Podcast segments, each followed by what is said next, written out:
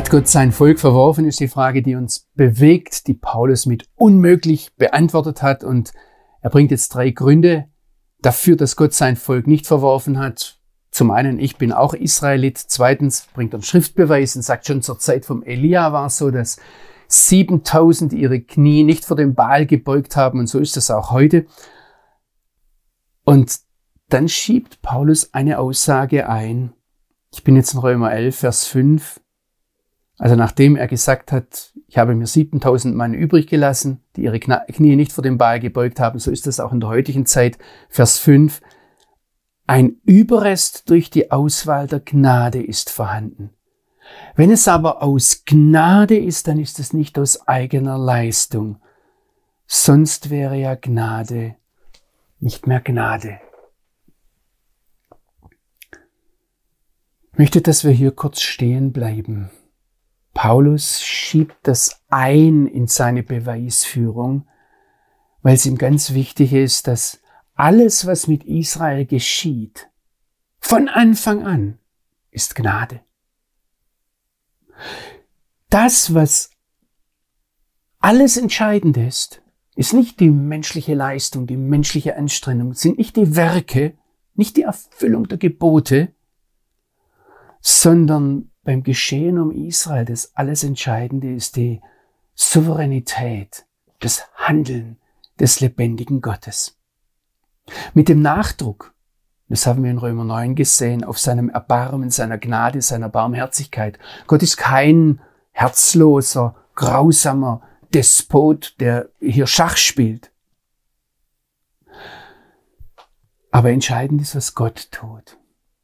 Ich finde es interessant, dass Paulus das hier so einschiebt, weil wenn ich auch mit Israel Freunden rede, mit diesen Christen, die Israel begeistert sind, die es verstanden haben, dass Gott mit Israel noch etwas tut, dann schleicht sich beim Thema Israel immer ganz schnell so eine Art Gesetzlichkeit ein. Ich weiß nicht, ob Ihnen das schon mal aufgefallen ist wenn man darüber spricht, ob auf Israel nochmal Schweres zukommt, dann sagt man, ja, guckt, wie sie sind, wie sie sich abwenden von ihrem Gott, wie sie ihn ablehnen, wie sie sich bewusst im Trotz gegen ihn verhalten, wie sie das Land abgeben, wie sie das Land beschmutzen, verunreinigen. Und all die Dinge mögen recht sein.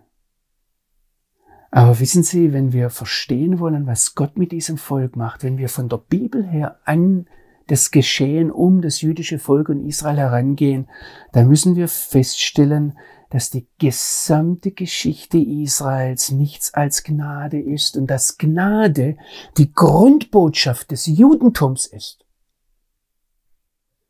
Ich weiß, dass es Christen gibt, die sagen, das Judentum, das war Martin Luther übrigens, das ist mein eigener Hintergrund, das Judentum, das ist die Gesetzesreligion. Die müssen aus eigener Kraft sich anstrengen, die Torah erfüllen, um vor Gott gerecht zu werden.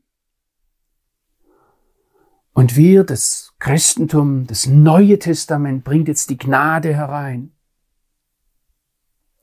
Wenn wir einmal zurückgehen dann werden sie sehen, der Vater derer, die aus Glauben, allein aus Glauben, durch die Gnade gerechtfertigt werden, das ist Abraham. Das ist der Beginn der Geschichte des jüdischen Volkes, des Volkes Israel. Und wenn Sie dann einmal sehen, was der, der Grundakt der Erlösung ist in der Geschichte Israels, der Auszug aus Ägypten, das ist ein Akt, da hat Gott gehandelt. Das war allein aus Gnade. Da mussten die nicht vorher irgendwelche Bedingungen erfüllen. Kein Ges das Gesetz hatten sie noch gar nicht. Erst nach dem Auszug aus Ägypten, dem Land des Todes und der Knechtschaft, und nach dem Durchzug durchs Rote Meer, durchs Schilfmeer, sind sie dann durch die Wüste zum Sinai gekommen und dort haben sie die Torah bekommen. Und sehen Sie, das ist bei uns ganz genauso. Wir werden als Christen allein aus Gnade gerechtfertigt, aber danach kommt Gott dann mit seinem Wort und sagt, lass uns miteinander reden. Was dieses Wort immer, immer von uns möchte, ist Gehorsam. Aber dieser Gehorsam wird nie dazu führen, dass wir gerechter werden oder gerechtfertigt werden oder vor Gott gut werden, Wer meint, das Judentum sei die Gesetzesreligion und wir Christen die Religion der Gnade, der ist einer antijüdischen christlichen Religion auf den Leim gegangen. Ich möchte das einmal ganz, ganz deutlich hier sagen. Es gibt Juden, die gesetzlich sind und die meinen, sie könnten sich selbst erlösen. Aber es gibt auch Christen. Das ist rein menschlich. Wir werden die Geschichte Israels, wir werden Gottes Handeln mit Israel nicht verstehen, wenn wir das nicht sehen, dass alles aus Gnade ist, wenn es aber aus Gnade ist, Römer 11, Vers 6, dann ist es nicht aus eigener Leistung, sonst wäre ja Gnade nicht mehr Gnade. Das ist Paulus ganz entscheidend wichtig. Wenn wir das nicht sehen, werden wir alles nicht verstehen.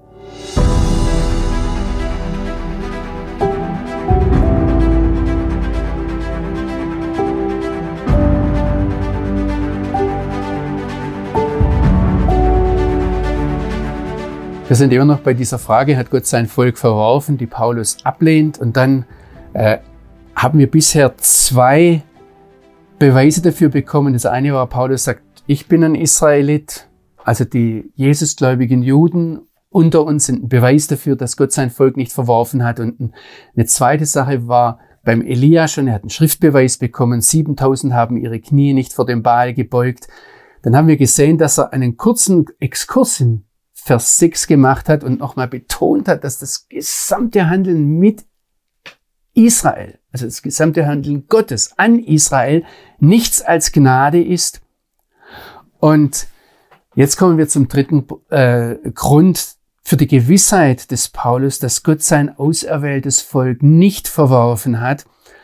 Und da tastet Paulus jetzt an ein Geheimnis, einen theologischen und heilsgeschichtlichen Zusammenhang, der nur sehr schwer zu verstehen ist und an den wir uns in den nächsten Sendungen herantasten wollen.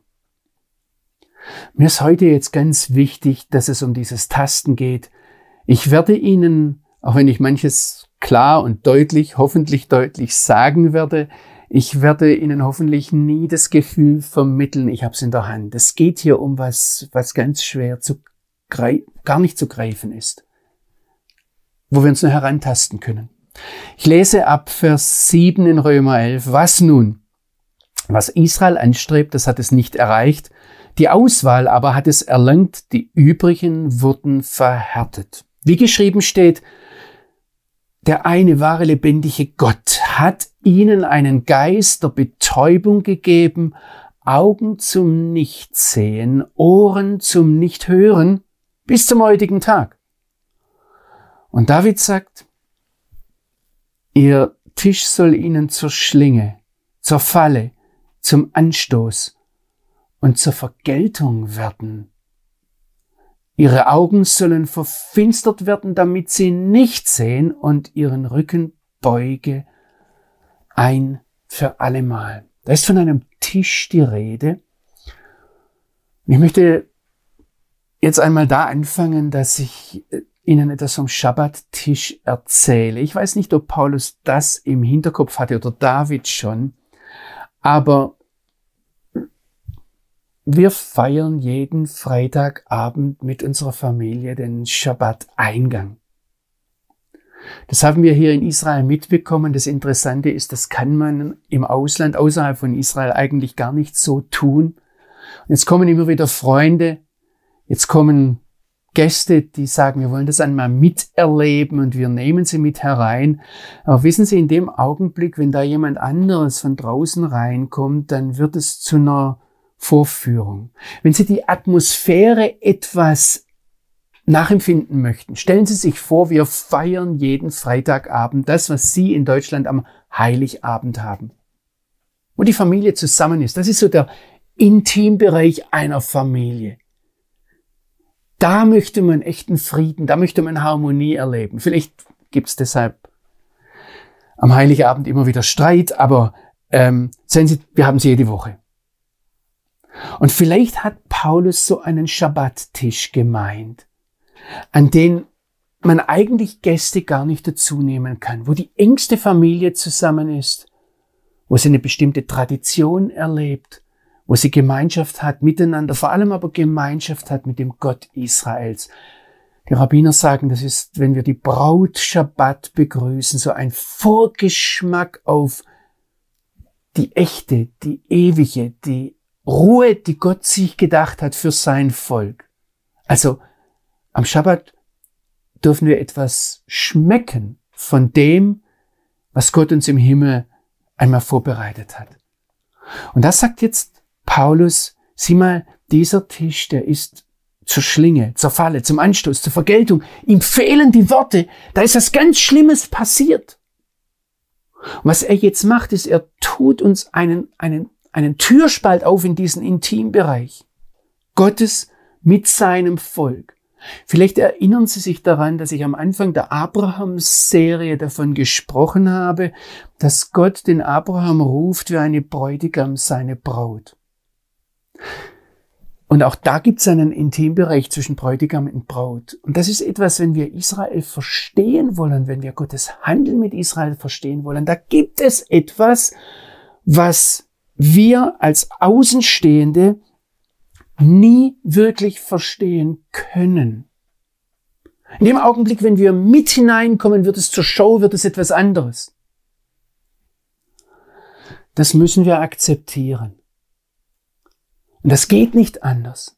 Und was Paulus jetzt hier macht, ist, er tut uns einen Türspalt auf und er sagt, seht da rein, da drin, wo wir eigentlich gar nicht hinein können, da ist was ganz Schlimmes, was ganz Schmerzhaftes, was ganz Tiefgehendes, was Furchtbares passiert. Und davon möchte ich euch erzählen.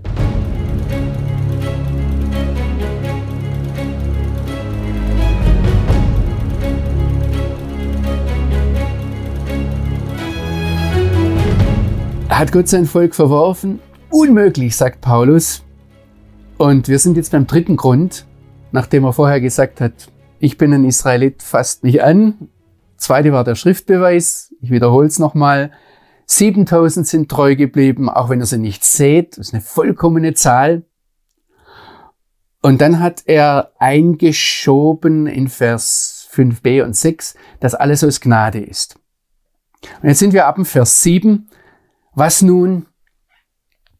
Was Israel anstrebt, das hat es nicht erreicht. Die Auswahl aber hat es erlangt. Die übrigen aber wurden verhärtet. Wie geschrieben steht, der eine wahre Gott hat ihnen einen Geist der Betäubung gegeben. Ich habe letztes Mal das Folgende vorgegriffen und habe ihnen gesagt, dass wir jetzt in einen Intimbereich Israels hineinsehen, der nur ganz schwer zu fassen ist. Und der ist so schwer zu fassen, dass auch viele Juden das, was jetzt kommt, nicht verstanden haben. Selbst viele Jesusgläubige Juden nicht. Ich zeige Ihnen das gleich. Es heißt hier in Römer 11, Vers 7, die übrigen aber wurden verhärtet, wie geschrieben steht, der eine wahre Gott hat ihnen einen Geist der Betäubung gegeben. Sie wurden verhärtet. Das ist eigentlich vom Griechischen her ganz klar. Und wenn wir Vers 8 ansehen, dann unterstreicht Paulus das noch einmal, indem er den Jesaja zitiert und sagt, seht, es ist Gott, der ihnen einen Geist der Betäubung gegeben hat. Gott hat etwas gemacht. Gott handelt. Nicht das Volk. Aber das ist etwas, was für uns, ich muss jetzt als jemand, der in Israel sagt, lebt, auch sagen, für viele, auch für viele messianische Juden ganz schwer begreifbar ist. Das geht so weit, dass ich habe einmal die hebräischen Bibelübersetzungen angesehen von dieser Stelle. Also das Neue Testament wurde auf Griechisch geschrieben und wir haben heute hebräische Übersetzungen. Da gibt es zum Beispiel eine, die stammt ursprünglich aus Deutschland von äh, Franz Delitzsch. Und auch er sagt nicht, sie wurden verhärtet, sondern sie haben ihr Herz verhärtet. Und auch die moderne Bibelübersetzung, die wir heute haben hier, übersetzt an dieser Stelle, dass es das jüdische Volk ist, das sein Herz verhärtet hat. Haben die vergessen, dass vorher Gott gesagt hat, das ist alles aus Gnade? Haben sie übersehen, dass danach kommt, Gott hat ihnen einen Geisterbetäubung gegeben? In den Übersetzungen ist ein Widerspruch. Wer ist denn jetzt nun derjenige, der hier was tut? Der Urtext ist ganz klar. Sie wurden verhärtet. Gott ist derjenige, der jetzt auch hier handelt. Und es ist ganz wichtig, dass wir das festhalten. Von außen das, was wir sehen, das, was wir wahrnehmen, wir haben ja nur Menschen von uns. Wir sehen nicht, dass Gott dasteht und etwas tut. Das muss uns das Wort sagen. Hier ist eine Weichenstellung, die der Grund dafür ist, warum viele Ausleger in Römer 11 etwas anderes sagen, als ich das sage, weil sie das übersehen. Wenn Paulus diesen Türspalt in den Intimbereich aufmacht und er sagt, wer handelt jetzt? Was passiert da? Dann sehen wir etwas von außen. Dann sehen wir Juden, die nicht glauben, Juden, die aggressiv werden, wenn man mit ihnen über Jesus reden möchte, die sehr abwehrend reagieren. Was wir nicht sehen, ist, woher das kommt. Und das ist, was der Text uns hier jetzt sagt. Es ist Gott, der handelt. Es ist Gott derjenige, der hier etwas tut, nicht das Volk, nicht Menschen. Und das macht es für uns so schwer begreifbar. Gott ist derjenige, der die Auswahl auserwählt hat, der bestimmten Menschen Jesus offenbart hat und er ist derjenige, der das bewirkt hat, was wir vorher am Ende von Kapitel 10 gesehen haben, wo es heißt, dass das Volk, das eigentlich auserwählt wird, ist widerspenstig, lehnt ihn ab. Gott ist derjenige, der sie verhärtet hat.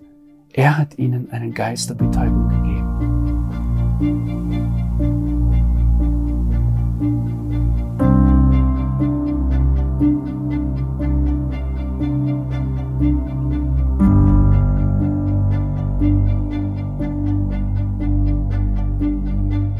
Paulus beweist, dass Gott sein Volk nicht ver ver verstoßen hat und er macht das, indem er sich selbst vor die Leute stellt. Er bringt ein Schriftzitat und wir sind jetzt in äh, diesem dritten Beweis drin, wo Paulus zunächst einmal andeutet, wir, wir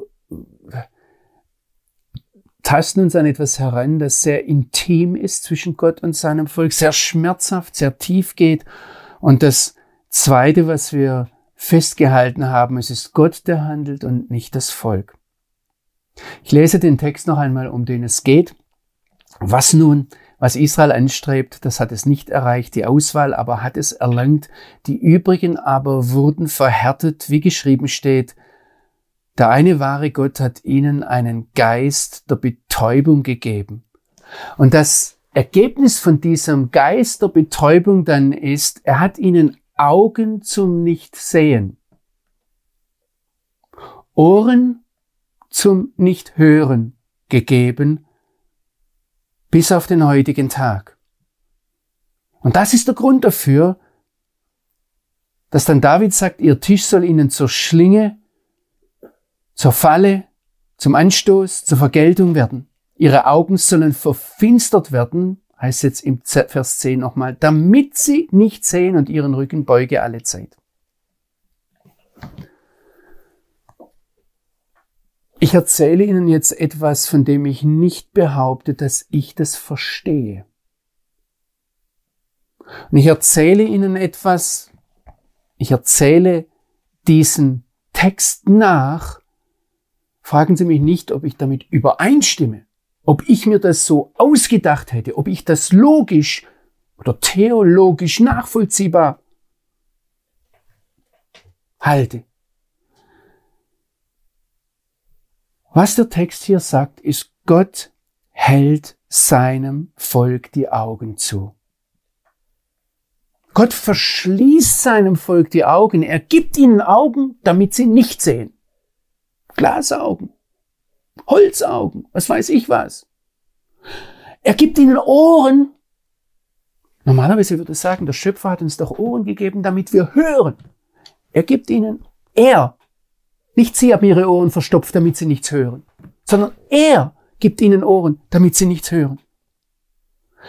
Ich weiß, dass unser Reflex da ist. Mein Reflex ist, aber das darf doch nicht wahr sein.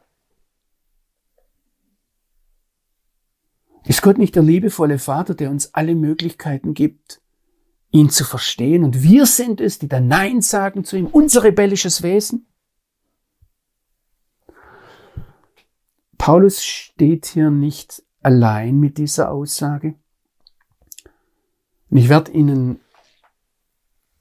zeigen, dass das, was ich Ihnen hier sage, so sehr es uns gegen den Strich geht und so sehr es viele Theologen, Theologien gibt, die, die sagen, das darf nicht sein, das kann nicht sein und das dann weg erklären, das ist eine grundbiblische Aussage. Schlagen Sie einmal mit mir auf Johannes 12. Das Johannesevangelium im Kapitel 12. Das ist schon bei Jesus da. Das heißt, der Johannes, der Jesus-Jünger Johannes berichtet es. Im Vers 37 heißt es, obwohl er, Jesus, so viele Zeichen vor ihnen getan hatten, hatte, glaubten sie nicht an ihn. Also Jesus hat durch das, was er getan hat, das war sein Wesen, das war seine, sein Umgang mit ihnen, das war das, was er ihnen erzählt hat, wie er gelehrt hat, nicht wie die Schriftgelehrten, sondern mit Vollmacht. Das war, dass er Menschen geheilt hat. Es geht hier nicht um Wunder, dass er ein Wundertäter war, sondern es geht darum, er hat Hinweiszeichen gegeben darauf, dass er der Messias Israels ist. Und es waren viele. Und eigentlich hätte man das ganz klar sehen müssen. Aber es heißt hier, obwohl er so viele Zeichen vor ihnen getan hatte, glaubten sie nicht an ihn. Und was jetzt der Johannes hier macht im Evangelium, er zoomt ein und sieht sich dieses, sie glaubten nicht an ihn, genauer an. Und die erste Feststellung, die er macht, ist, das sagt ja schon der Prophet. Damit Wort, das Wort des Propheten Jesaja erfüllt würde, und er zitiert jetzt Jesaja 53, den ersten Vers. Und das ist kein Zufall, das ist der Teil im Propheten Jesaja, wo es um den leidenden Messias geht. Und er sagt dort, Herr, wer glaubt unserer Botschaft? Wem ist der Arm des Herrn offenbart? Also der Prophet hat es schon vorausgesagt und jetzt steht hier im Vers 39, deshalb konnten sie nicht glauben. Nicht sie wollten nicht glauben sondern sie konnte nicht glauben. Und Johannes sagt schon, er zitiert wieder den Jesaja, denn er hat ihre Augen verblendet. Er hat ihr Herz verhärtet, damit sie mit den Augen nicht sehen oder mit dem Herzen verstehen und sich bekehren und ich sie heile. Ob uns das gefällt oder nicht, die Aussage nicht nur dieses Textes, sondern die Aussage des Neuen Testamentes mit Berufung aufs Alte Testament ist, Gott hat sein Volk verblendet.